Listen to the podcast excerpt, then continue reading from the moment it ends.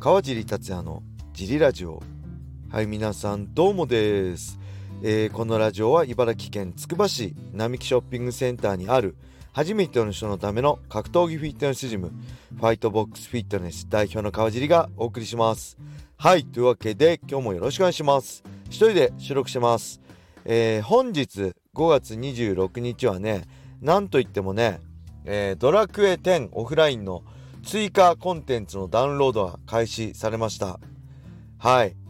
えー、現時点ではね僕この前日25日木曜日の夜に収録してるんですけど僕はねも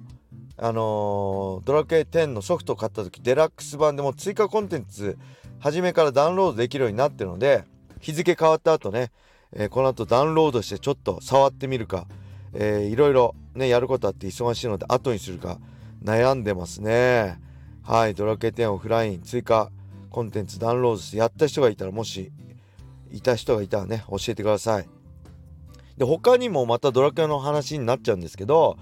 その明日5月27日はなん実はねドラクエの日なんですよね。ドラクエ1が何年前かに発売された時で毎年ドラクエの日って言われてるんですけどその時結構ねこのドラクエの新たな発表があったりするんですけどそれはちょっと楽しみですね、えー、例えば最新作「ドラクエ12」12の、えー、発売の発表があったりとか、え、あとなんだろう。ドラクエ3の、えー、新しいリメイク版発表されてるんですけど細かい発売日だったりの発表だったりとかはたまたねえっ、とドラクエ9だけドラクエ9はねリメイクされてないんですよ。だいたいどのドラクエのソフトもね例えばスイッチ版が出たり、えー、ね、3DS 版過去に出たりスマホだ、ね、スマホでねゲームできたりするんですけど9だけはね出てないんですよ。でもしかしたらドラクエ9のリメイク版の発表があったりとかねその辺ちょっとワクワクしてます。まあドラクエ知らない人にとったらねどうでもいい話なんで申し訳ないんですけど。はい。ドラクエ好きな人は共感してくれると思います。で他にはあのね僕この解説のね資料作り最近はまあロードトゥ USC シーズン2今週のね末2728ってあるんですけどもうそこは終わってるんで、えー、今は、えー、6月11日のね UFC289 の資料作りやってるんですけど今までねノートでやってたんですよ。ノートに1ページ分に2人の半分ずつ2人の名前と、まあ、生年年齢あとは戦績でねフィニッシュ率何パーセントとか。まあ他気になる何々のチャンピオンとかね。気になる情報を書いてあとはま日付と大会の名前と、まあ、対戦相手の名前。でフィニッシュの内容。何何ラウンド何分に何位でフィニッシュとかね。3ラウンド判定とか。であとは試合を見返して細あのー、まあ大雑把な展開だったり、えー、気になる武器だったりね。そういうのを書いてるんですけどそれを全部ねずっとノートでやってきたんですけどちょっとね最近 iPad でやろうかなって思ってるんですよ iPad でえ GoodNotes ノートっていうアプリがあるんですけど、えー、それね Apple Pencil でいろいろ書けるんですけどそれでやろうと思っててただねやっぱりあの過去見返したりパッて違うページ見たりする時にあの実際のリアルなノートの方がねあのー、iPad より便利だと思うんですよ。なんでちょっと悩んでるんでもしねあのこれえー、仕事等でこのグッドノートとかこう iPad はねメモ書きして仕事使ってる方がいたらその辺の、えー、使いやすさだったりねちょっとメリットデメリット、えー、レーターだったりで教えていただけると嬉しいです。なんかかっこいいじゃないですか iPad 持ってきてパッノートだとねいろいろこうノート次のノートとかいろいろこう積み重なっていっちゃうんで iPad だったらねクラウドにデータ残るんで、まあ、iPhone でも見れるしねどうかなと思ってるんでもしよかったら情報いろいろ教えてください。はい。そんなわけで、えー、レターもいきましょう、えー、川尻的自重トレビッグ3を教えてください。はい。ありがとうございます。まあこれは単純に、えー、腕立て伏せ、えスクワットえー、背中がね難しいんですよね。懸垂棒あればいいんですけどまあ斜め懸垂、えー、テーブル使ったりまあいろいろ何かね鉄棒公園の鉄棒を使ったりで斜め懸垂。この3つをまあ田畑20秒全力で腕立てやって10秒休憩を8本やってちょっと休憩して全力で自重スクワット、えー、20秒やって10秒休憩8本。で最後の斜め懸垂。20秒10秒8本。これがいいんじゃないですかね。でついでに腹筋もや田畑でやれば全力でやればいいと思います。この全力でやるっていうのはねあの田畑の一番効果的なことなんで8本やるからってペース配分しちゃうとあのー、そこまで効果高くまあ効果一般の人はいいと思います。ただアスリートとかねがっつり追い込みたい人はあのー、しっかり1本目から全力でやるのをおすすめしますね。はい。そんな感じです。ではもう一ついっちゃいましょう。えー、川尻さんは身長的にフェザー級もっと言えばバンタム級にもいそうなサイズですがライト級で戦っていた理由を教えてください。落とそうと思えば落とせたのですか？はいありがとうございます。これはね、えー、多分今のね MMA を見てるとそう思いますよね。僕は身長1 7 0センチなんで、まあ、世界的に見てもまあバンタム級で通常サイズ。フライ級でもまあ平均的サイズだと思いますね。フェザー級だったらまあ170後半ぐらいが平均でライト級だったらもう180超えが平均的っていうかまあいいベストサイズだと思うんですよね。でなんで僕は170しかないのにライト級で戦ってたかって言えばもうこれはね理由は簡単なんです。まず一つ、えー、当時ねライト級で70キロって階級で戦ってた佐藤ルミナ選手ね佐藤ルミナさんのシュートのね今偉いさんになってますけど佐藤せ佐藤ルミナに憧れてはい佐藤ルミナが70キロ級だったから僕も同じ階級で戦ってたっていうのは一つですね。はい。だからもともと僕格闘技始めた時は63ぐらいで初めての試合は、えー、3キロ減量して60キロで出たんですよ。アマチュアの試合あの地元の土浦の試合。でそこからその試合終わってよし佐藤ルミナと同じ階級で戦いたいと思ってまだアマチュアだったんですけどそこからえっ、とねほんと1ヶ月ぐらいかけて本当に食べまくって1ヶ月で1 0キロ増やして7 0キロにしたんですよね。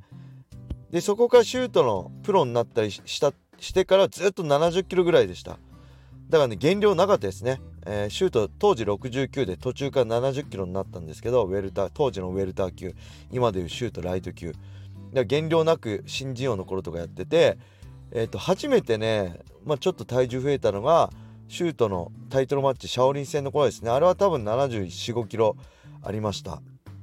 はい。でプライド武士道の頃も745キロ。まあどんなに増やしても6キロだったんで武士道はね契約あの73キロだったんで武士道ライト級は。えー、大体3キロ。だほぼ減量なしで戦ってましたね。で2007年に1年間プライドなくなってやれんのかまで1年間試合なかった時にウェイトとか練習をがっつりやってそこで体重がね初めて78とか80キロになって今では平均体重。今別にあのー、減量も何もしてなくても77から78の間ぐらいで収まってますね。なのでもともとね軽かったんですよ。60キロ弱しかなかったんですよ。はい。落とそうと思えば落とせたっていうことじゃなくて逆に無理やり増やしたんですね。でそれは一つはやっぱり最もまあ今で言う誰だ？朝倉未来選手がいる階級で戦いたい。こういう気持ちでしたね。どうせなら一番盛り上がってる階級で戦いたい。別にプロになれると思ってなかったですけど佐藤ルミナに憧れて70キロでっていうことで体重を増やしてました。でもう一つはねこれもうちょい後の話になりますけどやっぱり格闘技で飯を食うっていうそこに焦点を当てると、えー、70キロ以下では飯は食えなかったんですよね、まあ、むしろ当時は70キロでさえも飯は食えなかった。飯が食えたのはヘビー級ぐらいだったんですけど徐々にね中軽量級じゃない中軽重量級軽重量級にスポットが当たって70とか、まあ、80ぐらいでもプライド武士道とかねヒーローズが始まって飯を食えるようになって。っていうのがあってまあそこから70キロでまあ73キロで戦うようになりました。はい。でもちろんねあの通常体重低かったのでいわゆる今でいうフフェザー級65キロとかにね落とそうと思えば落ち全然落とせたんですけどやっぱり格闘技で飯を食うっていうことを考えればそれは無理だったなって話でした。でまあドリームできてやっぱり途中からフェザー級とか盛り上がりましたけど基本的には最初ライト級より軽い階級はなかったですよね。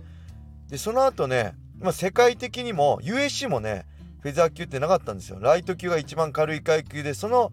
70キロの階級でもライ、あの USC ではなかなか定着せず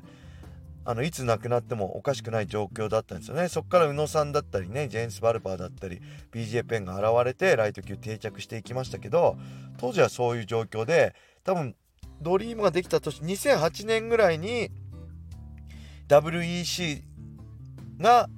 流行ってきて世界的に軽量級のトップは WEC だ。で USC が WEC を買収して USC の親が USC の会社のズッファ社が経営する WEC が軽量級の世界一の場所だってなって当時は同じくチーム黒船でチーム黒船でね練習してた大沢健二さんとか高谷博之さんとかたくさんの人がねあの水垣君とかもそうですけど WEC に挑戦したと。はいでその頃も僕はえー、まあ WEC はありましたけどライト級にあフェザー級に落とすつもりはなかったんです。で僕は何でフェザー級に目が向けたかっていう目を向けたかっていうと WEC が、えー、USC と合体合併された時ですね。USC にフェザー級ができた時。この時初めてあ俺もフェザー級で勝負できるなって思ったのはこの時です。だから世界的に見て、えー、まあまず飯が食える。USC になれば飯食えますよね。でもう一つ。USC っていう世界最高峰の舞台でフェザー級ができた。これが一番大きかったですね。だからフェザー級に落とそうと思います。